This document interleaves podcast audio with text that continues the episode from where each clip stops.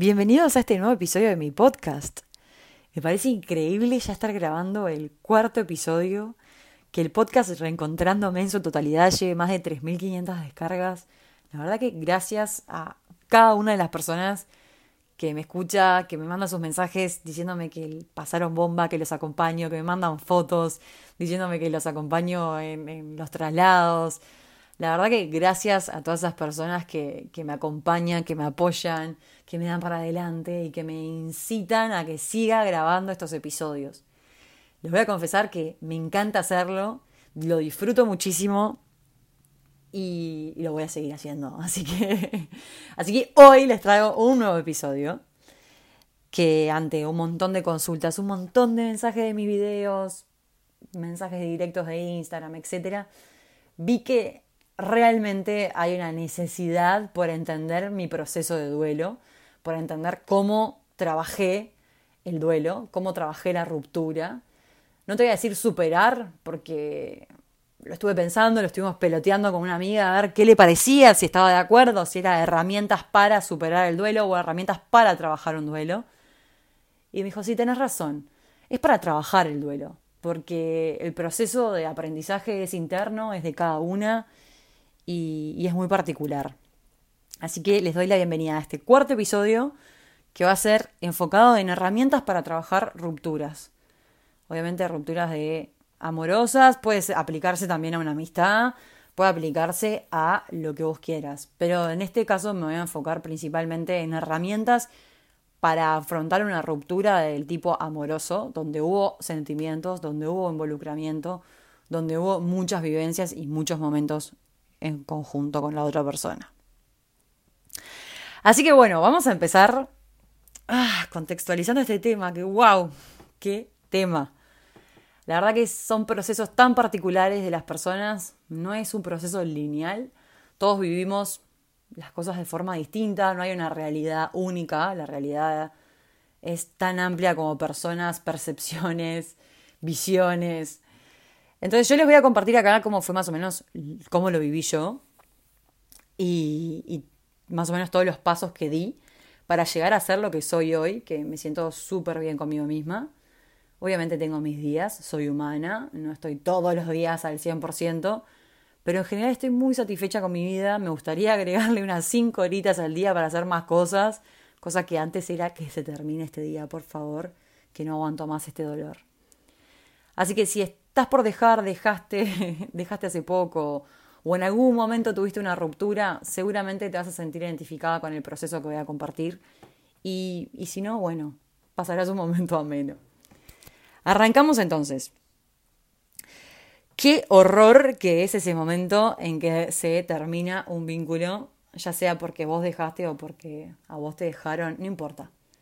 Un vínculo que estabas acostumbrada a hablar todos los días, a tener su contención, a compartirle todo lo que te pasaba, a realmente ser tu mejor amigo, tu equipo, tu todo, porque de eso se trata tener una pareja.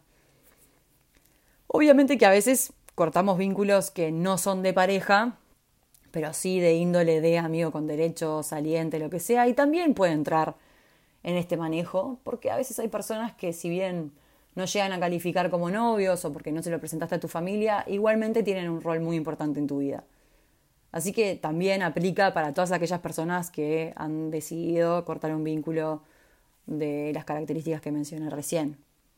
Así que básicamente es todo tipo de vínculo que hay un sentimiento, una emoción, cariño, por más que nunca se haya admitido, porque pasa muchas veces, eh, creo que todos estos tips que les voy a decir eh, les van a servir un montón. Y no quiero entrar en la psicología, ni en las etapas del duelo, de la negación y el aislamiento, la ira, la negociación, la depresión, la aceptación. No, no, no. Vamos a entrar directamente a qué momento, por Dios, cuando dejas ese vacío, esa soledad, los miedos. Porque además no importa la edad que dejes, es tipo, voy a quedar sola para toda la vida no voy a conocer a alguien como él nunca más. Es como que realmente eh, es una angustia inexplicable. Pero más allá de quedarte solo no quedarte solo, esos miedos que se dan, porque son lógicos, porque realmente creías que esa iba a ser la persona que ibas a compartir tal vez el resto de tu vida, tal vez no.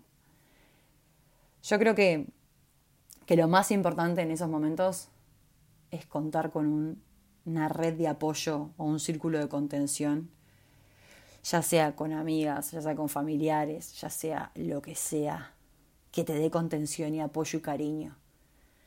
Yo recuerdo que cuando dejé fue tipo, llamé a mi mejor amiga y le digo, Paula, me pasó esto. ¿Qué? Voy ya para ahí. Y fue la que me ayudó a hacer mi primera valija. Yo convivía para irme.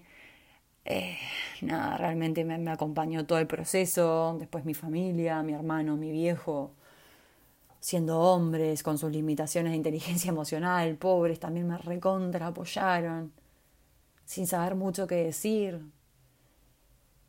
pero estando. Entonces, la recomendación principal eh, para esa primera instancia, para esos primeros días del duelo, genera una red de apoyo sólida. Que esas personas, ya sea dos, tres, cuatro, cinco amigas, lo que sea, estén disponibles, estén para vos, te acompañen, hagan planes. Y no es tapar todos los tiempos porque esa persona no puede estar sola, pero sí es acompañarla y apoyarla porque esos primeros días esa persona no sabe ni en dónde está, no sabe, no entiende nada. Son días que no puedes dormir, por lo general no puedes comer, no tenés hambre, tenés angustia, llorás. Y lo, lo mejor, no lo peor, no, lo mejor que puedes hacer es llorar, desahogarte, hablar, soltarlo, exteriorizarlo, pasarlo por el cuerpo. Todo ese dolor lo tenés que vivir. Y qué mejor que hacerlo con esa red de apoyo o contención o lo que sea. Así que la primera etapa, lo más importante, pero lo más importante, quiero que se lo graben, porque seguramente volvamos a dejar en otras relaciones en el futuro.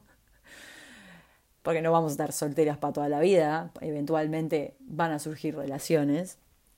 Es siempre tener esa red de apoyo, esa red de contención súper activa.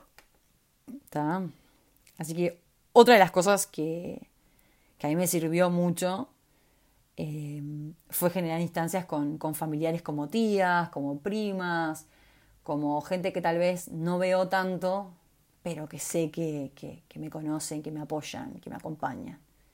Muy importante generar esas instancias. Y al principio, lógico, vas a coordinar planes de todo tipo y color de lunes a domingo para no tener un minuto con vos misma, hasta que te vas a dar cuenta que, que hasta que no empezás a conectar con tu sentir, con tu ser, con todo lo que pasó, no lo vas a poder superar porque estás tapando, son puros parches. Y sí, hoy parece que lo hablara como superada, pero cero superada. La verdad que la pasé horrible, pero horrible. No recuerdo dolor más fuerte que, que, las rupturas, que realmente una de ellas en particular, que realmente me sentí como un trapo en el piso, pisoteada, mi autoestima en el pero en el fondo de la piscina hecha mierda. Y hasta que llega un punto que dices, ok, tengo que hacer cambios, tengo que hacer cambios, tengo que tener nuevos hábitos, tengo que empezar a, a, sacar la cabeza y respirar. Y empezás a trabajar con tu autoestima, en tu autoconocimiento. Empezás a leer. Muchas personas me preguntan qué libros leer. Hay un millón de libros. La realidad es que no hay uno que te diga, wow, este me hizo ver la vida de otra manera. La verdad que hay un montón. Un autor que me encanta es Wayne Dyer. La verdad que Matt Haig, Daniel Chidiak. Hay un montón que si quieren me escriben por mensaje directo y, les paso el listado de los autores que a mí me sirvieron. Pero de nada sirve leer si vos realmente no haces el clic interno de que realmente querés estar bien, de que realmente querés pasar la página y que no vas a seguir hinchando las pelotas con una relación que ya, ya está.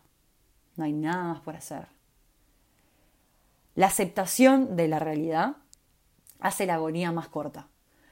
Esta fue una frase que me dijo un amigo hoy antes de grabar el podcast y la verdad es que me pareció brillante. Hasta que vos no aceptás la realidad, la enfrentás y te haces cargo, la agonía va a ser eterna. Así que aceptalo, interiorizalo y hacete cargo. ¿Sabes por qué? Porque los finales también son principios. Y por algo pasa todo. Y por algo tuviste que dejar esa relación. Por algo no funcionó, por algo no siguen juntos, por algo lo que sea que haya pasado. Porque todas las realidades son distintas. Pero entremos en los hábitos que yo adquirí, que obviamente esto va a variar de la persona, de persona en persona, millones de opciones. Pero les quiero decir algunos de los tips de, que a mí me sirvieron, que a mí me hicieron bien, y que hoy en día, por más que salga con alguien en un tiempo, realmente, como estoy encarando las relaciones mucho más desde el desapego, sin tanta expectativa, obviamente soy pisciana, me hago tremendas expectativas, mucha ilusión con algunos perfiles, pero aprendí, aprendí a no embalarme tanto, aprendí a fluir mucho más, a disfrutar mucho más el momento, a ser consciente de que las personas nos vamos mostrando de a poquito, a no embalarme, a no angustiarme, a no tomarme las cosas personal. Así que hasta el día de hoy sigo aplicando todo esto, pero la persona más importante en mi vida, si hace un tiempo me preguntaban quién es la persona más importante en tu vida, yo decía mis viejos, mi hermano, no sé, mis amigas, algunas más íntimas que otras. Hoy si me preguntas cuál es la persona más importante de tu vida, soy yo. Si yo, María Jesús Rodríguez, no estoy bien conmigo misma, y esto no es cliché y no lo digo porque todo el mundo lo dice, que hasta que no estás bien con vos mismo no puedes estar bien con alguien más. No, no, señor. Real que hasta que vos no te sentís bien, segura, confiada en vos, no vas a estar bien con nadie. Así que las cosas que empecé a hacer cuando enseguida de la ruptura, después de llorar un montón, después de pasarla como el traste, es empezar a trabajar en mi autoestima y mi autoestima la empecé a trabajar yendo a gimnasio. Yendo a gimnasio religiosamente de lunes a sábado, generando una rutina, conociendo gente que entrenaba, que estaba en la misma. Haciéndome amigas de chicas que también estaban para la misma que yo, para entrenar bastante, para estar activas, para dormirse temprano, para generar hábitos saludables. Eso es muy importante. Así que una de las claves principales que a muchos nos cuesta hacer ejercicio es hacer ejercicio. Si tienes perros, sacar el pasear al perro, por lo menos media hora por día. En serio, es muy importante generar hábitos nuevos. Escribir ha sido una de mis mejores terapias.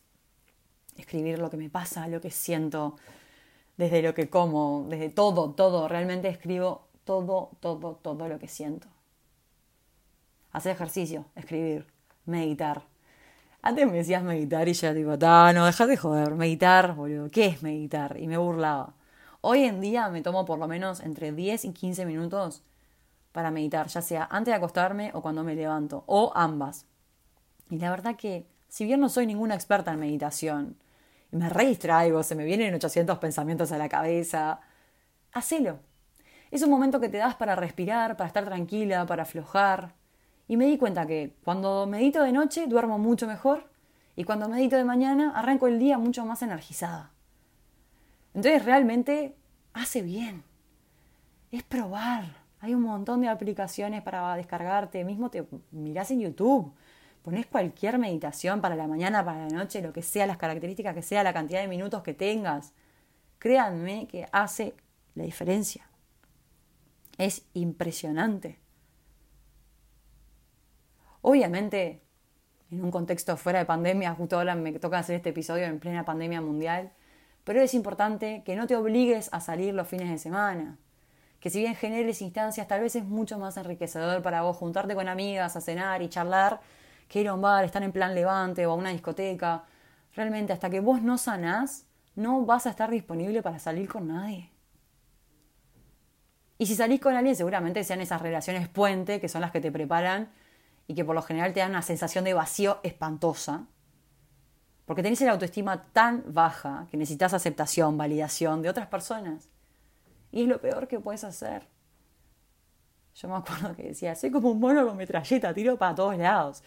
Y sí, era peor, me daban atracones, me sentía mal, me, angustiaba. Era tipo, ay, ¿por qué? ¿Qué necesidad? Si ya sé que no me hace bien esto.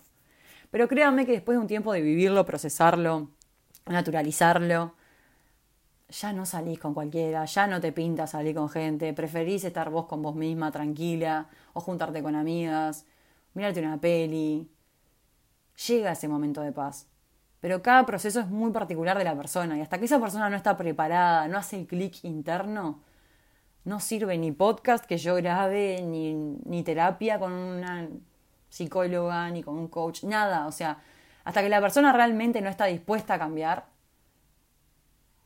hasta que una persona no está dispuesta, por ejemplo, a dejar de fumar, no va a dejar de fumar. Por más que lo obliguen, por más que me acuerdo cuando éramos chicas, mis primas a mi tío le tiraban las cajas de cigarrillos. Si la persona no tiene ganas de hacer el cambio, no lo siente, no lo va a hacer. Lo mismo me pasa a mí con el azúcar. Yo no te digo suprimirla 100%, pero sí, hasta que yo realmente no diga, tengo que suprimir el consumo de azúcar porque me hace mal. Porque tengo el colesterol malo, horrible. hasta que yo realmente no lo interiorice y diga, chuta, por favor, hace algo al respecto. Nadie lo va a cambiar, porque todo depende de uno. ¿Y que me voy a victimizar y voy a decir, ay, porque mamá era re dulcera, entonces yo soy re dulcera? Entonces me justifico en eso y me victimizo. Digo, ta, como mamá era así, yo soy igual. No, mija. Deja de justificarte, hacete cargo. Lo mismo pasa con las rupturas. O te quedás llorando por el resto de los días, o te empezás a hacer cargo y empezás poquito, pasito a pasito, a hacerte cargo de, cosas que te van a hacer bien, que te, te van a sumar. Y esto no es un proceso que me digas, ah, ¿y en cuánto tiempo superaste a tu ex? Porque mucha gente me pregunta, ¿y en cuánto tiempo superaste? No, no, no es un tema de tiempo. Los procesos son personales. Y capaz a mí me llevó tres años y capaz a vos te lleva cinco meses. Pero si no te permitís hacer el proceso, es muy difícil que puedas superar, trabajar, desarrollar las habilidades para realmente estar bien. Es importante trabajar el autoestima y el autoconocimiento, saber qué te gusta, qué querés, qué buscas en una persona. Hacete la checklist de qué buscas en otra persona. Y no te desesperes, no te desesperes. Esto no es un proceso rápido. Muchas veces decimos, ay, pero estas personas, tipo, qué facilidad para estar en pareja. Y yo sigo soltera. ¿Y sí? Por algo será. Tendrás o cosas para trabajar, o todavía no has dado con la persona, o lo que sea. Pero tenés que respetar tu momento, no importa la edad que tengas. Es muy importante que te enfoques en hacer cosas que realmente te suman. Ya sea ejercicio, ya sea meditar, ya sea escribir, ya sea bailar, ya sea lo que sea, pero tenés que hacer algo distinto. No podés seguir con la rutina con la que venías. Tenés que tomar las riendas de tu vida. Tenés que hacerte cargo de quién sos. Y sí, está bien que tengas unos días que estés mal. Pero listo. Hoy en día, con perspectiva, miro para atrás esos momentos donde yo estaba chapate. Ay, qué boluda, todo el tiempo y la energía que perdí. y sí, uno aprende, aprende a manejar las rupturas, aprende a manejar las situaciones. Pero primero tenés que vivirlo porque si no, no vas a saber cómo hacer para afrontarlo. El día que interiorizás, naturalizás y realmente sos consciente de que las relaciones se pueden llegar a terminar, que nada es para siempre, empezás a disfrutar los vínculos mucho más. Sí, si mañana pira, sois la segunda opción, me han preguntado un millón de cosas. Y bueno, tema de la otra persona. Yo no quiero estar con alguien que no me elige. Y sí, es horrible cuando te son infieles, cuando no sé qué. Sí, bueno, está. Todo se resume en falta de interés, falta de respeto, falta de consideración para con tu pareja. Sea cual sea el motivo, te tenés que enfocar en vos. Te tenés que enfocar en estar bien. Y no vas a encontrar la solución con un chongo, ni con un saliente, ni con un amigo con derechos, porque eso lo único que te va a generar es más vacío. Lo único que te puedo decir como conclusión es cuídate, cuídate, cuídate, cuídate después de una ruptura. Lo más sano para vos es llorar, hacer ejercicio, meditar, cocinar, bailar, leer, escuchar podcast, mirar pelis, lo que sea. Pero cuídate vos y priorizate vos. Hay un montón de personas que pasan por lo mismo y lo superan y se empoderan y realmente lo viven con muchísima alegría. Su día a día, ¿no? no mientras están en la ruptura. Espero que les haya servido estos tips que les dije. La verdad que a mí lo que más me sirvió fue escribir, realmente escuchar podcast. Bueno, me puse a desarrollar mi contenido en TikTok. Depende mucho de la persona. Hay gente que le gusta más la pintura, hay gente que, no sé, le gusta eh, hacer maratones. Mi idea, cada uno sabe y va a ir encontrando su camino, sus posibilidades, según su presupuesto, lo que sea. Pero trata de hacer cosas que sean en contacto con la naturaleza, que sean como mismo, que no sea ir al shopping a comprar. Sí, capaz por una vez sí, pero que no sea un hábito repetitivo, sino que sean cosas que realmente puedas conectar con vos mismo. Espero que les haya gustado este episodio. Se vienen más episodios con más contenido que seguramente les sume un montón. Espero que nos veamos pronto. Un beso.